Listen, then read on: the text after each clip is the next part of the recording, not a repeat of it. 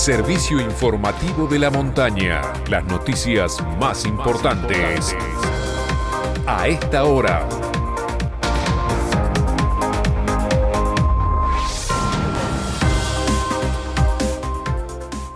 ...12 del mediodía en todo el país. En San Martín de los Andes, temperatura 9 grados 8 décimas, 33% la humedad, cielo algo nuboso.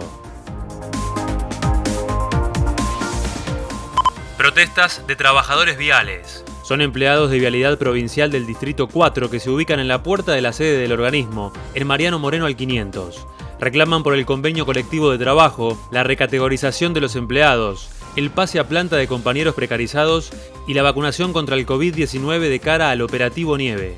Continúa la presencialidad en las aulas. Si bien el Gobierno Nacional envió un proyecto de ley de emergencia que prevé la suspensión de clases presenciales en las zonas de alto riesgo epidemiológico, la ministra de Educación de la provincia, Cristina Storioni, manifestó que por el momento no es necesario volver a la virtualidad, ya que los protocolos sanitarios actuales están funcionando correctamente.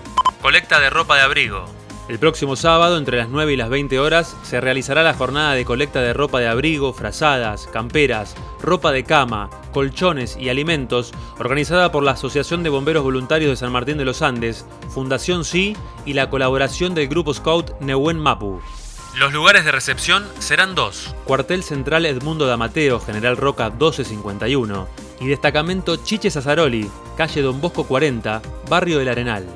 Internacionales. Se agrava el conflicto en Gaza e Israel y ya son 43 muertos, incluyendo 13 niños y 3 mujeres, y más de 300 heridos.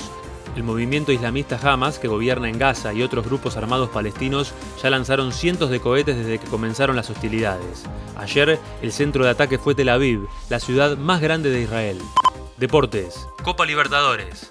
Hoy argentinos reciben la paternal 19 horas a Universidad Católica de Chile. Más tarde, 21 horas, River visita a Junior en Barranquilla.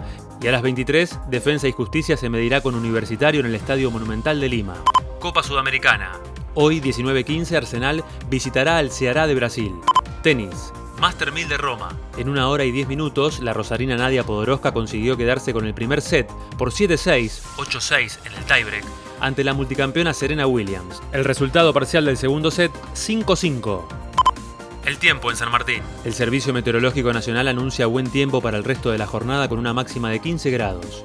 Mañana continúa el clima agradable con cielo parcialmente nublado pero sin lluvias, una mínima de 3, máxima de 12. Este fue el servicio informativo de la montaña. Todas las noticias en una sola radio.